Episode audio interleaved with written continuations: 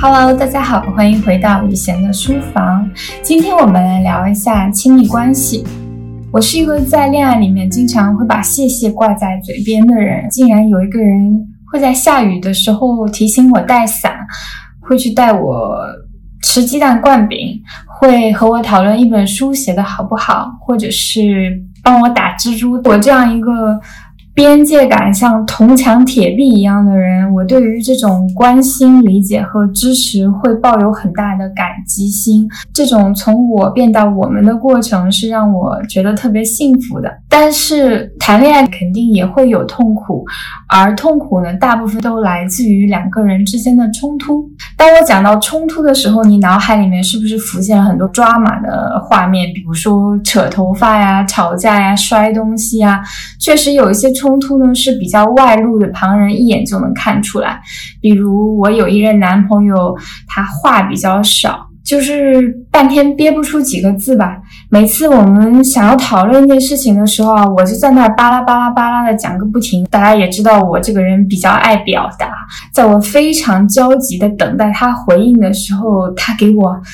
漫不经心的来一句：“嗯，是你想多了。”整个血压就上来了。为了得到他的一些回应，不管是认错或者是反驳，我就会用更加大的嗓门，我的用词会越来越重，我的语气会越来越冲。结果就是在外人的眼里，我脾气特别的暴躁。反正懂的都懂。不是所有的冲突呢，都像我刚才描述的这样，有一些冲突呢会比较隐形一点。一个经典的例子就是，其中一方啊生了闷气，然后脑子里面已经想了很多分手的情节了，另一方毫不知情，以为对方呢今天只是工作累了，这也是冲突的一种。如果你们两个人对人生该躺还是该卷的看法不一样，或者是单纯的，呃，对旅行的目的地挑的不一样。只要是两个人动机、信念和目标发生不一致，或者影响彼此的行为的时候呢，这都是冲突。我之前在评论区就看到有个女生给我留言说。和男朋友在一起，每次都是男朋友坚持买单。她呢，心里面觉得我也有工作，我也有收入，我也应该承担两个人开销的一个部分，但是又不知道怎么样去沟通。这种就是隐形的冲突。虽然在那个男生的眼里，其实什么都没有发生，对吧？亲密的关系里面呢，是一定有甜蜜有痛苦的，而痛苦的表现形式之一就是冲突。或者说由冲突带来的，怎样应对好冲突是维系一段亲密关系的关键。在怎么样应对之前呢，我先来说一下冲突是如何产生的。为什么冲突是亲密关系里面痛苦的主旋律呢？首先很简单，因为两个人的交集多了，所以冲突就会多了。几天前我妈给我打电话的时候，还在抱怨。说我爸这个内裤和袜子丢进洗衣机一起洗，然后我妈觉得非常的不理解，然后我也很震惊，因为他们两个人结婚已经三十多年了，居然还在为这种小事情争吵个不停，还需要我来评理，可见冲突在亲密关系的任何一个阶段，它都是有可能发生的。当你想到两个人起冲突的时候，是不是非常容易把它归结到？爱或者不爱的问题，你觉得对方跟你吵架就是不爱你？不是这样的，两个人冲突的起源是因为人和人本质上是有差异的。你会发现啊，两个仇人之间他也会有冲突，但是他的冲突是非常集中的。比如说宗教信仰的不同，比如 A 是 B 的杀父仇人，但亲密关系里面两个人的冲突。就很多元，因为两个人一起吃饭、打游戏、养孩子、持家等等等等，才会有机会对内裤和袜子该不该一起洗这样的问题产生分歧。随着两个人的关系不断的深入，交集呢也越来越大。从个人卫生习惯，比如说多久洗一次澡啊，呃，从性生活的频率啊，到怎么样和对方的家人相处。怎么样分配和管理金钱？怎么样分配家务？总之，冲突肯定是无法避免的。前面是从两个人的关系的角度出发，接下来来说一下我们个人的角度，冲突是如何产生的。刚才提到的家务的分配，可能你觉得是不是定个规矩，比如你来呃洗地和洗碗，然后我呢负责做饭和洗衣服，那么冲突就可以解决了。这种做法确实能够解决一部分的冲突，但是啊，就我个人的经验来讲啊。纯个人经验，因为我的样本也比较有限，可能男生非常喜欢这样的解决方法，但是女生在一段亲密关系里面，她的感情诉求要求是更高的，没有性别歧视的意思，只是从我个人的经验出发。那这种感情诉求啊，它不是通过像谈合同或者说定规矩就能实现的，因为谈合同的时候。两方的需求其实是比较明确的，但是我们自身的一些需求，它其实是矛盾的，且是浮动的。我来举个例子，有时候我喜欢那种重复稳定的生活方式，比如说上下班的路线都是一样的，哎，去健身房的天数都是一样的。但有时候呢，我又喜欢，呃，尝试一下新鲜事物，觉得哎，今天可以尝试一下这个牌子的。化妆品，然后明天可以去一下新的餐厅。而我的另一半呢，他有时候比较喜欢跟我腻歪在一起，比如不舍得挂电话呀。有时候呢，他又非常需要独立的空间，不希望我在某一个时间段去打扰他。听到这里，如果你的亲密关系里面也出现过，哎，我一会儿要这样。一会儿要那样，或者是对方也有这种很拧巴、很善变的时刻的话，可以在屏幕里面扣一个一；没有的话，可以扣一个二。刚才我描述的这种时而追求稳定，时而追求变化，时而追求自由，时而追求亲密，你仔细去想，都是很矛盾的、很二元对立的需求。因为人啊，他就是这样的复杂，这么的矛盾。如果我在对方需要独处的时候，非要去刷个存在感，那么这个时候，首先他可能感到了不适，因为这和他的诉求是冲突的。其次呢，我呢就会不理解，哎，你怎么这个人这么不领情呢？对吧？难道是因为你不够喜欢我吗？我会因为他的冷漠和我自己内心的猜忌而感到生气，感到没有安全感，这就会引发冲突。所以这种冲突，它不是简单的两个人说好一个规矩就可以的，它要求我们对自己的需求有一个比较清楚的了解，同时也能够觉察到对方此刻在这个矛盾的需求里面是处在哪一端的，这个就对个人处理亲密关系的能力有比较高的要求。过去十几年，我其实一直有总结处理冲突的方法，但是呢，没有什么资格来分享给大家。最近我看了《亲密关系》这本书，觉得，哎，我自己总结的经验其实和书上讲是比较一致的，所以今天就比较有底气的来和大家分享处理冲突的两个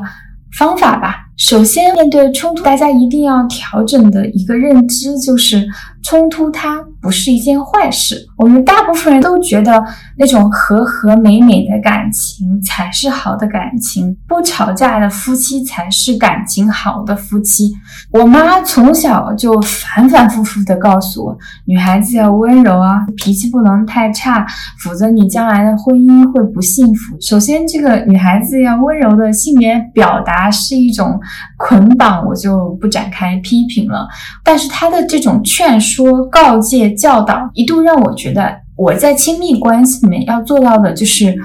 保持沉默。避免冲突，你去观察一下自己身边的女性，是不是很多人在遇到冲突的时候都会有这样的一种倾向？甚至这种冲突如果是家暴级别的，有些人在劝说的时候依然说的是你要忍，你为了家庭和睦你要忍。我后来发现，不管男女，我们都要做通情达理的人。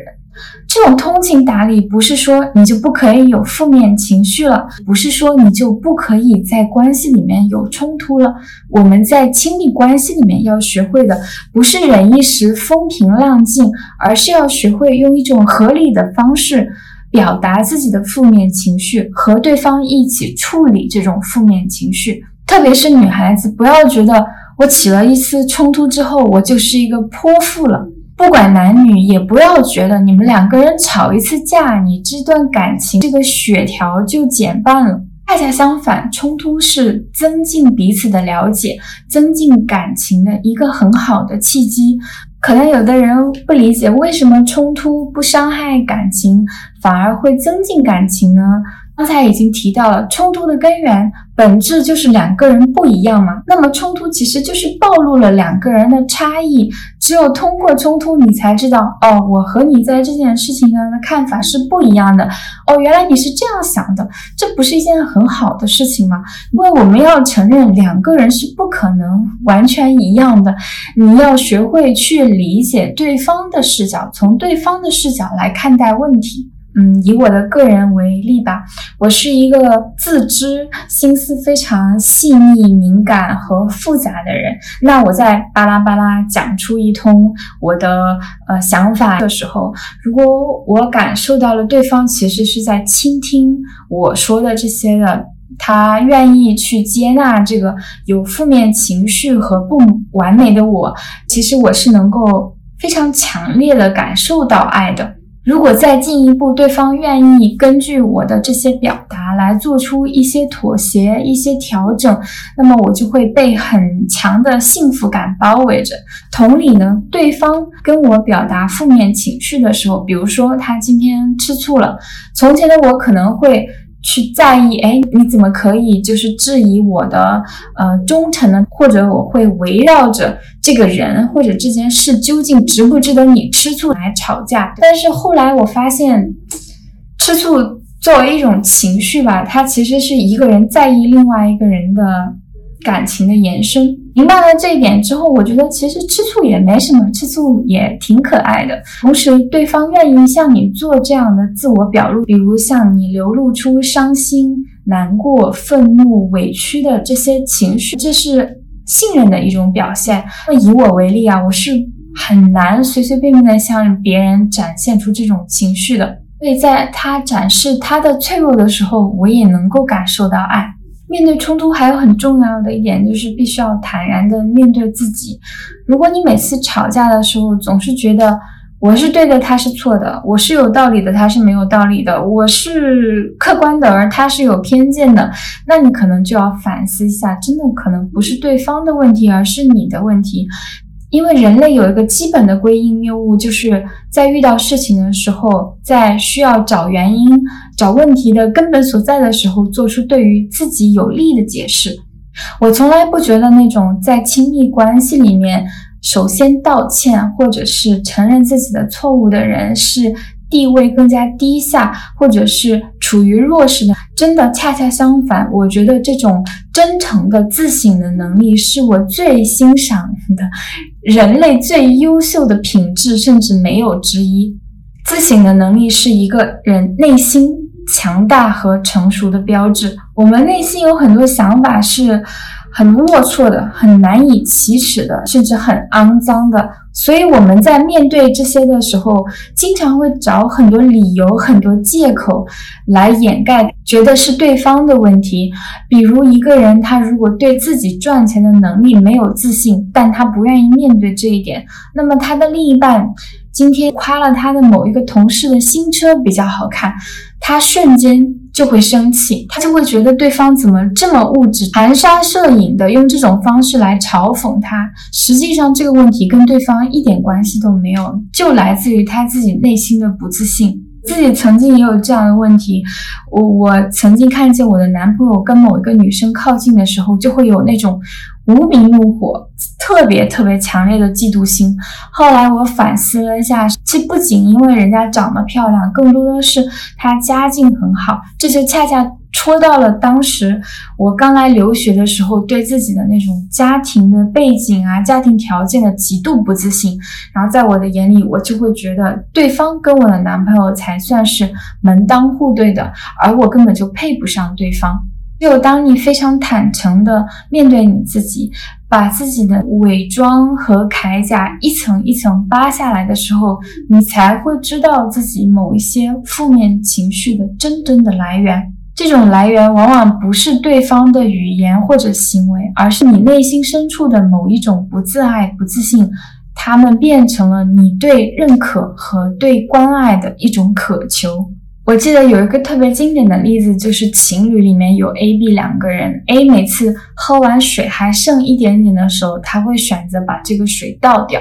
然后 B 呢，就总是指责 A 这个行为，A 就很困惑，不就是那么一点水的事情吗？就是为这么一点鸡毛蒜皮的事情，两个人总是吵，总是吵。后来 B 在一位心理咨询师的引导下，他发现自己在感情里面有非常严重的害怕被抛弃的焦虑，所以当 B 看到 A 把水倒掉的时候，他就觉得今天你是毫不留情的把这杯水倒掉，明天你就会毫不留情的离开我，抛弃我。这就是为什么我们要坦诚的面对自己，因为只有当你坦诚的面对自己的时候，你才能够更加精准的表达自己的诉求。那 A 和 B 的冲突就不再围绕着是不是应该把这杯水倒掉了，而是在围绕着 A 应该怎么做才能够。给 B 有更多的安全感。我经常在我的评论区看到很多人说：“算了算了，也不想恋爱了，不想结婚了，对爱情和婚姻都没有什么信心啊。”我看到这种评论的时候，其实心情蛮复杂的，因为就好像我很喜欢劝大家去谈恋爱。首先，我承认不恋爱、不结婚是非常应该被尊重的一种生活方式。但是我又觉得，给我留言的网友其实大部分还是比较年轻的大学生，还没有真的经历过一段成熟的亲密关系，所以这种心理不是说婚姻不好、爱情不好，反倒是那种 婚姻和爱情也没有说多不好，但是这个东西好难哦，好有风险哦，那我干脆就不要了，我不要了还不行吗？这样的一种心态。但是要知道，亲密关系是人类的归属需求，非常本能的需求，它对于我们的身心健康是非常有好处的。想说的是，亲密关系是真的非常值得经营和学习，并且能够帮助我们认识自己和成长的一件事情。弗洛姆的《爱的艺术》这本书里面，他说，爱情不是一种与人的成熟程度无关，只需要投入身心的感情。如果不努力发展自己的全部人格，并以此达到一种创造倾向性，那么每一种爱的试图都会失败。如果没有爱他人的能力，如果不能真正谦恭的、勇敢的、真诚的、有纪律的爱他人，那么人们在自己的爱情生活中也永远得不到满足。最后，祝大家有一段可以帮助认识你自己、认识这个世界幸福的亲密关系。